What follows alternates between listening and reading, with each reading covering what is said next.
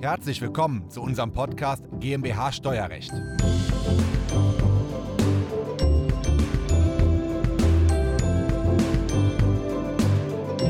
Stellen Sie sich vor, Sie, Ihre Freunde oder Geschäftspartner wollen auswandern nach Amerika. Naja, von 1.000 bis 10.000 Euro Vermögen haben Sie das Problem, dass Sie vielleicht nicht genug Geld haben, um vor Ort die Kaution zu zahlen. Wenn Sie 10.000 Euro bis eine Million Euro haben, ist es perfekt, weil damit können Sie wunderbar auswandern. Wenn Sie aber jetzt eine Million Euro bis 100 Millionen Euro Vermögen haben, dann kommen sie aus Deutschland gar nicht erst raus. Dann haben sie Riesenprobleme, obwohl man glaubt, je mehr Geld, desto besser. Warum? Weil dann werden sie in beiden Ländern steuerpflichtig. Dann müssen sie unter Umständen Einnahmen in beiden Ländern mit 50 Prozent Steuern bezahlen. Dann haben sie vielleicht mehrere Wohnsitze und in jedem Wohnsitzstaat müssen sie Schenkung die Abschaffsteuer bezahlen. Da 50%, Prozent, da 30 Prozent und da 40%. Prozent. Dann ist von dem Vermögen am Ende des Tages nicht mehr übrig. Worauf man bei einer Auswanderung nach Amerika achten muss, das bespreche ich heute mit Andreas. Andreas ist Steueranwalt in Deutschland und Steueranwalt in Amerika. Diese Folge ist der Audiomitschnitt unseres YouTube-Videos. Das Video verlinken wir Ihnen in der Beschreibung. Herzlich willkommen. Mein Name ist Christoph Jun, ich bin Steuerberater in Köln und unsere Kanzlei hat sich auf das Unternehmenssteuerrecht spezialisiert, insbesondere auf die Besteuerung von Kapitalgesellschaften. Und wir haben viele Mandanten, die wir mit Andreas Striegel zusammen betreuen, die von Deutschland eine Tochtergesellschaft im Ausland gründen wollen. Dazu haben wir bereits einige Videos gemacht, verlinken wir ihn hier oben. Und auch viele Mandanten, die komplett auswandern wollen. Und häufig ist es so, dass die Eltern auswandern wollen, klassischerweise nach Florida, weil sie sich da zur Ruhe setzen wollen. Die Kinder wollen vielleicht nach New York, wollen dort studieren und wollen dort, dort bleiben und ähnliches. Und Andreas, ich habe eben eingangs so ein bisschen provokativ gesagt, ja, ja, ähm, mit den, mit den Vergütungs-, auch mit den Vermögenssitzen. Wenn man wenig Geld hat, dann hat man ein Riesenproblem, kann dort auch nicht Kaution zahlen, wird auch ein Visumproblem sein. Wenn ich dann 500.000 Euro Vermögen habe, ist vielleicht sogar die beste, bestes Vermögen, um auszuwandern. Und wenn ich dann 500 Millionen habe, wo alle Menschen glauben, ja, das ist doch das Allereinfachste, dann fangen die Probleme aber erst richtig wieder an. Äh, kann, kannst du das so bestätigen? Ja, im Prinzip muss ich, ich sagen mal, wenn ich ein, ein Visum in den USA haben möchte, dann ist eigentlich USA wie viele andere Länder auch, ja. beurteilen natürlich dann die Leute danach, welchen Nutzen in den USA erfolgt. Und je ja. mehr ich nach in den USA investieren kann, ja, desto leichter fällt es nach den USA ein Visum zu erteilen, weil es eben ja. förderlich ist, je weniger ich habe oder gar jetzt hier äh, ein Sozialfall zu, ja. äh, dro äh, zu werden drohe, ja, desto schwieriger wird es dann rüberzukommen. Von dem her ist ja. die erste Stufe richtig. Die zweite Stufe ist, wenn ich ein bisschen was habe, aber nicht so viel, muss ich auch nicht so viel nachdenken. Und je mehr ich habe, desto mehr Probleme können eben auftreten. Ja wenn ich 100.000 Vermögen habe, dann war ich vielleicht angestellt, habe das mir erspart. Genau. dann schließe ich hier alle Zelte, gebe meine Wohnung auf, verkaufe mein Haus und wandere komplett rüber, bekomme wahrscheinlich genau. mit so viel Geld auch ein Visum. Die wollen mich wahrscheinlich auch haben in Amerika ja. mit dem Geld. Genau. Und dann zahle ich da die Kaution und fange so dann ein Leben an. Genau, ne? richtig. Und ähm, okay, das geht vielleicht bis, bis eine Million, das ist jetzt mal eine grobe Schätzung. Richtig. Aber wenn ich jetzt wieder mal so ganz extrem 100 Millionen Euro habe, hm. dann würde ich ja meinen mein großes Haus hier in Deutschland gar nicht aufgeben. Muss ich ja gar nicht. Habe ja eine gute, gute Geld, behalte ich bei. Meine Kinder haben auch einen Schlüssel. Dann gehe ich nach Amerika oder meine Kinder gehen nach Amerika zum Studium. Das Geld spielt auch gar keine Rolle. Ja. Dann bekommen die auch noch einen, einen Wohnsitz dort. Mhm. Und ich habe noch einen in, in Frankreich, äh, an der Côte d'Azur. Dann habe ich noch in Kitzbühel einen und in Kanada vielleicht auch noch. Ja. Äh, da fangen die Probleme. Das hört sich so problemfrei an, aber Richtig. da fangen die Probleme an. So ist es. Das ist dann, dann, dann wenn man es aufteilen möchte, dann eigentlich einmal die Steuerplanung international ja. insgesamt. Ja. ja, wie du richtig sagst, ich muss also einmal die Einkommensteuerplanung Planen meiner Investitionen hier in Österreich, in Frankreich, in mhm. USA, in Deutschland. Ich muss die verschiedenen Doppelbesteuerungssysteme kennen, ja. ja. Dann gibt es eigentlich dann den zweiten Fall ist eigentlich diese Nachfolgeplanung. Was ja. ist, wenn einem was passiert? Ja, dann ja. habe ich ja nicht nur die Einkommensteuer auf der Uhr, sondern möglicherweise halt auch diese Erbschaftssteuer, ja, die auch in mehreren Ländern anfäng, anfällt, die im Gegensatz zur Einkommensteuer nicht so ein flächendeckendes Doppelbesteuerungsabkommensnetz hat, ja, mhm. wo ich dann durchaus mal in Doppelbesteuerung reinfallen kann, wo ich Überraschungen erleiden kann. Wie ist denn klassischerweise die Vermögensstruktur von jemandem, der jetzt eine Million aufwärts 20 Millionen oder 500 Millionen hat? Was für Vermögenswerte hat der? Gut, ja, typischerweise sind dann äh, Beteiligungen im ja. Inland vorhanden, Immobilien sind im Inland ja. vorhanden. Ja, und äh, damit werden genau die Fragen eigentlich aufgelöst, was wir unter dem Schlagwort Wegzugsplanung dann ja. eben diskutieren. Ja, weil diese Vermögensgegenstände werden ja oft oder meist ja dann mal im Inland beibehalten. Es wird mhm. ja nicht so wie bei unserem 100.000 Euro Mensch alles aufgelöst und äh, dann eingepackt nach USA transferiert, sondern es bleibt erhalten. Ja. Und damit habe ich Rechtsbeziehungen, Steuerrechtsbeziehungen zu zwei Staaten. Mhm. Und dann ist die Frage, was passiert denn da?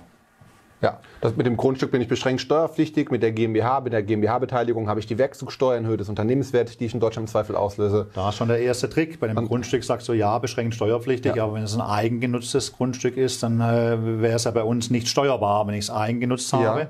oder wenn ich ein vermietetes Grundstück habe, das ich zehn Jahre gehalten habe. Ja, Ja, ja. Steuerausnahme, ist ja keine Befreiung, ist eigentlich eine Steuerausnahme in Ja. Deutschland, gibt es in den USA nicht. Ja. Ja, die USA sagen, wunderbar, eigenes Haus verkauft, wie viel haben wir Gewinn gemacht, besteuern wir. Mhm. Oder auch Miet, äh, ein vermietetes Haus nach zehn Jahren ist in den USA selbstverständlich steuerpflichtig, Ja. auch wenn es in Deutschland belegen ist. Ja.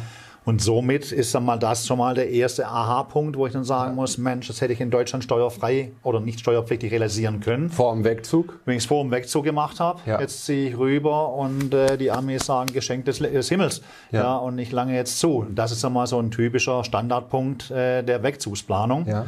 ja, und der andere natürlich, wie du erwähnst, die Wegzugsbesteuerung äh, der 6 AStG, wenn ich eben sag mal, an einer Gesellschaft wesentlich beteiligt bin Ja. Und dann versteuern muss. Ja. Und nehmen wir noch den nächsten Punkt. Ich habe das Haus, was ich in Deutschland zurückbehalte Mhm. und ähm, komme für Ferienzwecke jederzeit zurück, um Familie und Freunde zu besuchen. Gut, das ist eigentlich die Frage, sagen wir, im Inland, ob ich dann eben sagen wir mal eine, eine beschränkte Steuerpflicht dann, äh, dann Ja. äh, habe oder gar einen Wohnsitz begründe. Ja. Wenn ich einen Wohnsitz begründe, dann ist die Folgefrage, in welchem der Staaten bin ich ansässig. Ja, was ich eigentlich auch bedenken muss. Und dann ist eigentlich die dritte Frage eben, wie weise ich es denn eben nach? Ich meine, das ist ja dann, ja, wir kennen die Boris Becker Fälle und Mhm. was weiß ich alle, wo dann eben dann äh, eine Wohnung in München bestanden hat. Ja. ob das jetzt sagen wir mal ein Wohnsitz war, ob das eine Ansässigkeit war, äh, konnte keiner mehr äh, zehn Jahre rückwirkend, rückwirkend sagen. Und beide Staaten nehmen für sich in Anspruch, dass sie Ansässigkeitsstaat sind, besteuern. Und wir haben da ein Problem. Also nochmal ganz kurz für die Zuschauer. Mhm. Man ist ja dann wegen des Wohnsitzes in Amerika komplett steuerpflichtig, in Deutschland komplett steuerpflichtig Mhm. und ich muss vom Grundsatz her den, ich, dort bin ich ansässig, wo ich den engeren Lebensmittelpunkt habe. Wenn ich immer hin und her fahre, ist halt rückwirkend schwierig. Ja. Wenn ich es von vornherein dokumentiert habe, kann man das noch ein bisschen gestalten und kann sagen, der Schwerpunkt und mein Golfclub und mein, meine Genau. Kinder sind zur Schule gegangen in Miami. Richtig, Ähm, richtig. Aber das zehn Jahre rückwirkend zu dokumentieren und zu beweisen ist schwierig. Richtig, Und im genau. Worst Case machen es an beiden Ländern. So ist es ja. Genau. Dann habe ich 50 Prozent in Amerika Steuern und 50 Prozent Steuern in Deutschland. Ja, auch ein typischer Punkt der Wegzugsplanung, ja. Ja. Ähm, dann machen wir noch ein, eins weiter. Ich habe in Deutschland ein Haus, in Amerika ein Haus, in Kanada ein Haus und in, in, in Südfrankreich noch ein Haus und in Kitzbühel habe ich auch noch ein Haus. Dann habe ich doch theoretisch irgendwie fünfmal die unbeschränkte Steuerpflicht ausgelöst. Gut, kommt drauf an, eigentlich, wie der einzelne Staat die unbeschränkte Steuerpflicht sagen wir mal, Ja. dann definiert. Ja, Ja. Wenn ich es für Einkommensteuerzwecke nehme, ja, dann muss ich ja, reicht eine bloße Ferienwohnung beispielsweise nach deutschem Steuerrecht Ja. ja, noch nicht aus, um äh, einen Wohnsitz zu begründen, sondern ich muss es eben nachhaltig über mehrere Wochen im Jahr nutzen. Mhm. Ja. Ja, also drei Wochen würden jetzt nicht reichen, aber wenn ich dann mal dreimal drei Wochen mache, dann habe ich hier die unbeschränkte Steuerpflicht. Ja. Das muss ich in der Tat die Österreicher fragen, wie geht's bei euch? Und äh, USA ist dann mal ein bisschen noch anders, weil die USA ja dann an die Staatsangehörigkeit und die Aufenthaltsberechtigung, die Arbeitsberechtigung knüpfen und dadurch die unbeschränkte Steuerpflicht ausnutzen. Ja. Also, also sprich, auch wenn ich zwei Jahre nicht in den USA war, aber die Arbeitsberechtigung in den USA habe, Ja. bin und bleibe ich dort unbeschränkt steuerpflichtig. Ja. Ja. Und jetzt ähm, löst das eventuell in den ganzen Ländern unbeschränkte Einkommensteuerpflicht aus, weil häufig reicht ja auch schon eine Schlüsselgewalt, also ein Klar. Ferienhaus, was leer steht, was mir gehört mit dem Schlüssel auf unbefristete Zeit, ist ein Wohnsitz. Und das kann ich häufig klären über Doppelbesteuerungsabkommen, wenn ich es gut dokumentiert bekomme. Richtig. Und jetzt lass uns auch noch zu dem nächsten Punkt kommen, zur Erbschaftssteuer. Weil die Erbschaftssteuer fällt ja nun in drei Ländern an. Da, wo die Person, die vererbt oder verschenkt, einen Wohnsitz hat, fünf Länder. Ja. Da, wo die Person, die es bekommt, äh, eventuell auch fünf Länder, aber es können auch fünf andere Länder sein, einen Wohnsitz hat, wenn es um 100 Millionen Vermögen geht, ja, Richtig. dann haben die alle mehrere Häuser. Und wo das Geld liegt, also Geld selber nicht, aber häufig, ähm, wo Grundbesitz ist, wo Beteiligungen liegen und vielleicht ist eine Beteiligung in Afrika oder eine Beteiligung in China oder wo auch immer, da fällt dann eventuell auch nochmal beschränkte Erbschaftssteuerpflicht an. Richtig. Muss ich das auch berücksichtigen? Ja, das ist dann Teil der Nachfolgeplanung Ja. oder Vermögensplanung, wie wir sie nennen, wenn wir dann das diskutieren, wo wir eben die Fälle eben durchspielen müssen. Ja. Wo ich dann sagen muss, okay, äh, was würde denn im Fall des Falles passieren? Und dann muss Ja. ich in der Tat in jedes Land, in dem ich Vermögen habe, muss ich eben überlegen, habe ich da, sagen wir, für Erbschaftssteuerzwecke eine unbeschränkte Steuerpflicht oder gar eine, oder nur eine beschränkte Steuerpflicht? Erstens.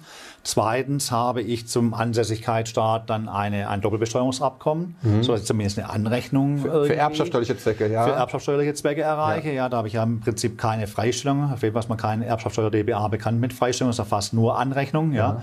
Und dann muss ich mir überlegen, ist das, sagen wir mal, das, was ich eigentlich haben möchte? Ich muss auch die zivil- oder, oder rechtlichen Aspekte mit reinnehmen. Ja, ist ja oft so, dann auch wenn wir steuerrechtlich klar sind und sagen, es wird angerechnet, ist ja doch so, dass dann mal eine andere Finanzverwaltung eine andere Bewertung hat als die deutsche Finanzverwaltung. Ja. Ja, plötzlich habe ich ganz andere Bewertungen und komme auch mit der Anrechnung vielleicht nicht ganz klar. Mhm. Oder ich habe ein ganz anderes Steuersystem. Ja, ein Fall, den wir, äh, sagen wir mal, sind nicht ganz USA, ein bisschen nördlicher, Kanada haben, die haben ja keine Erbschaftssteuer. Ja. Die tun aber so, als ob beim Todesfall das gesamte Vermögen eben dann äh, ertragsteuerlich realisiert wurde. Ja. ja das ist dann sagen wir, eine Nachfla ein Capital Gains Tax, also sagen wir, eine Veräußerungsgewinnbesteuerung, ja. die keine Erbschaftssteuer ist für deutsche Zwecke. Ja, und plötzlich habe ich dann eine Einkommensteuerbelastung, wo die deutsche Finanzverwaltung sagt, das ist aber keine Erbschaftssteuer. Mhm. Das rechnen wir dir nicht an. Ja, ja. ja und sag mal, da habe ich in der Tat sag mal, Überraschungen bis hin natürlich auch zu diesem äh, Erbverfahren. Ja, ich habe in den USA beispielsweise oftmals oder meistens sogenanntes Probate-Verfahren. Ist vergleichbar mit der Testamentsvollstreckung so ein bisschen bei uns. Ja, mhm. ich habe also irgendeinen Fremden, der aufs Familienvermögen zugreift, die Erbschaftssteuer oder die Nachlasssteuer in den USA bezahlt und ja. dann das Vermögen auskehrt. Ja, viele wollen das ja gar nicht haben. Viele mhm. wollen ja, sagen wir mal, da freier in der Gestaltung sein. Ja. Und all das muss ich eigentlich berücksichtigen, wenn ich eine vernünftige Vermögensplanung aufsetze. Ja. ja. Dann lass uns noch mal kurz über den Bezug Deutschland-Amerika sprechen. Wir entkomplizieren das nun wieder ein bisschen. Keine ja. fünf Wohnsitze, sondern von Deutschland ziehe ich rüber nach Amerika, habe zwei Wohnsitze, fahre immer hin und her. Der Schwerpunkt liegt mhm. vielleicht in Amerika. Mhm. Meine Kinder kommen vielleicht mit, vielleicht aber auch nicht. Ja. Lassen wir mal offen. Und jetzt hat doch Deutschland über 100 dBAs für Einkommensteuerzwecke abgeschlossen, aber nur vier, fünf oder sechs, das schwankt immer ein bisschen, mhm. für erbschaftssteuerliche Zwecke. Haben wir nicht eins mit Amerika abgeschlossen? Mit USA haben wir es, ja. auch ein, ein Erbschaftssteuer-DBA, auch ja. ein recht gutes DBA.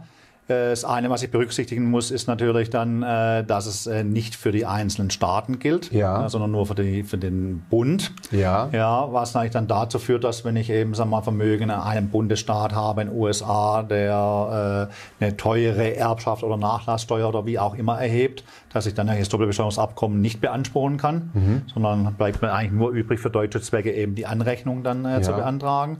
Das ist eigentlich ein, ein, Thema. Dieses Doppelbesteuerungsabkommen USA-Deutschland wird dafür gelobt, dass die Freibeträge zwischen Ehegatten, äh, sagen wir mal, aus US-Sicht auf die Deutschen übertragen werden, die recht hoch sind. Also sagen wir mal, dann im, wir kommen da äh, fast in den zweistelligen Millionenbereich hin. Ja.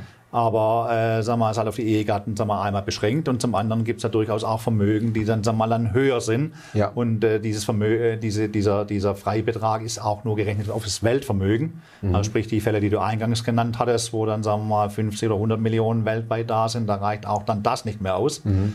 Ja, und auch da muss ich dann, sagen wir mal, dann das mal durchspielen und überlegen, welche Möglichkeiten habe ich denn, ja. das zu vermeiden. Ja, ja, total spannend. Da gibt es immer so die zwei, von unserer Seite zumindest mal die zwei Klassiker. Entweder man packt es in eine Stiftung, dann gehört es gar keinem, dann bin ich so auch komplett frei in dem Ausland, dann ist es in Stiftung so flex, so ja. attraktiv für vermögende Personen, ja, weil die klar. die Kinder und die Eltern eben nicht in Deutschland binden. Klar. Und das andere ist nicht ganz so flexibel, aber auch ein, also einfacher zumindest. Man schaltet eine Holdinggesellschaft in einem Land dazwischen. Ähm, Beispiel, wenn mein Schwerpunkt Amerika ist, Vater mhm. und so Eltern und mit ja. Kindern gehen nach Amerika, dann packt man eine US-Holding zwischen und hängt darunter die ganzen deutschen Tochterbeteiligungen, Immobilien. Richtig. Dann ja. schaut man nicht durch, sondern man sieht, ein Amerikaner vererbt eine amerikanische Holdingstruktur, also amerikanische Holding an einen amerikanischen Sohn und ist dann mit aus dem deutschen Steuerrecht raus, obwohl dann Vermögenswerte teilweise in Deutschland liegen. Ne? Ja, richtig. Also das sind sagen wir mal, die äh, Strukturen, die wir dann eigentlich dann immer ja. auch dann äh, diskutieren. Ja, bei der Stiftung ist eigentlich der Nachteil, ist in der Tat das Geld weg. Ist weg. Ja, es gibt da durchaus Mandanten, die sagen, äh, lieber, äh, bevor ich es dem Staat gebe, versuche ich lieber das anderweitig zu machen. Das ja. ist eigentlich mal ein Nachteil. Äh, ansonsten, in der Tat, ich muss mal eben sag mal, den Staat raussuchen, äh, wo ich die Ansässigkeit habe. Da mhm. müsste ich diese blockierende Gesellschaft dann gründen, ja. Ja, die dann sag mal, abschirmt, weil dann nur noch die Anteile diejenigen sind, die vererbt werden, ja. nicht mehr das Vermögen vor Ort. Mhm. Ja, und im US-Bezug kann man eigentlich in den USA, sagen wir, für reine US-Nachlasssteuerzwecke äh, viele Strukturen, die dann die Trusts mit einbeziehen, also diese Treuhandvermögen, stiftungsähnlich, kommt darauf an, wie ich es eben sagen wir, strukturiere. Ja, und da gibt es dann auch viele, äh, sagen wir mal, dann angloamerikanischen Länder, die dann sagen wir, Sonderformen von Trusts und äh, äh, Strukturen haben, ist dann sagen wir, sehr verbreitet. Das ist aber eher aus der US-Sicht gedacht. Also sagen wir, mhm. wenn wir jetzt sagen wir, dann unseren typischen Mandanten nehmen, die noch ihren Schwerpunkt in Deutschland haben, da würde eher in Betracht kommen, eben eine, entweder eine deutsche Holding ja. oder ich gehe eben nach Holland oder mir sonst ein Land raus. Ja, während wenn ich, ich sag mal, in den USA meinen Schwerpunkt habe, dann kommen halt diese ganzen Mechanismen auch in Betracht, mhm. weil ich dann nur versuchen muss, die, diesen Nachlassfall in Deutschland zu vermeiden dadurch, dass das Vermögen in Deutschland nicht übergeht, sondern eben Anteile einer ausländischen ja. Gesellschaft. Ja. Und das ist, ich sag mal, ein super komplexes äh, Thema, wenn man dann noch dran denkt, dass da ja mal dann das Erbrecht mit einspielt, mhm. ja, das, äh, das Ehegattenrecht, ja. ja, ja, je nachdem dann, äh, dann Leute fliegen nach Vegas in, in zwei äh, genauso schnell verheiratet, wie sie eine LLC gegründet haben, ja. ja.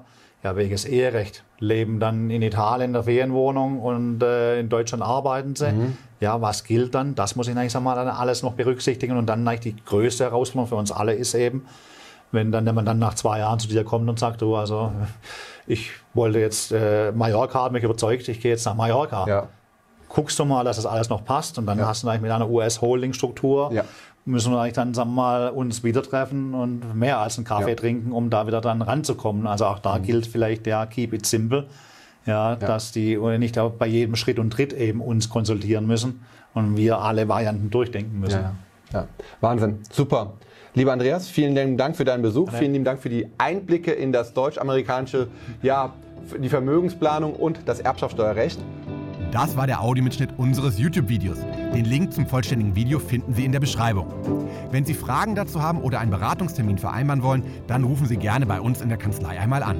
Unsere Telefonnummer ist die 0221 999 832 11. Wir freuen uns auf Ihren Anruf und wir hören uns im nächsten Podcast wieder.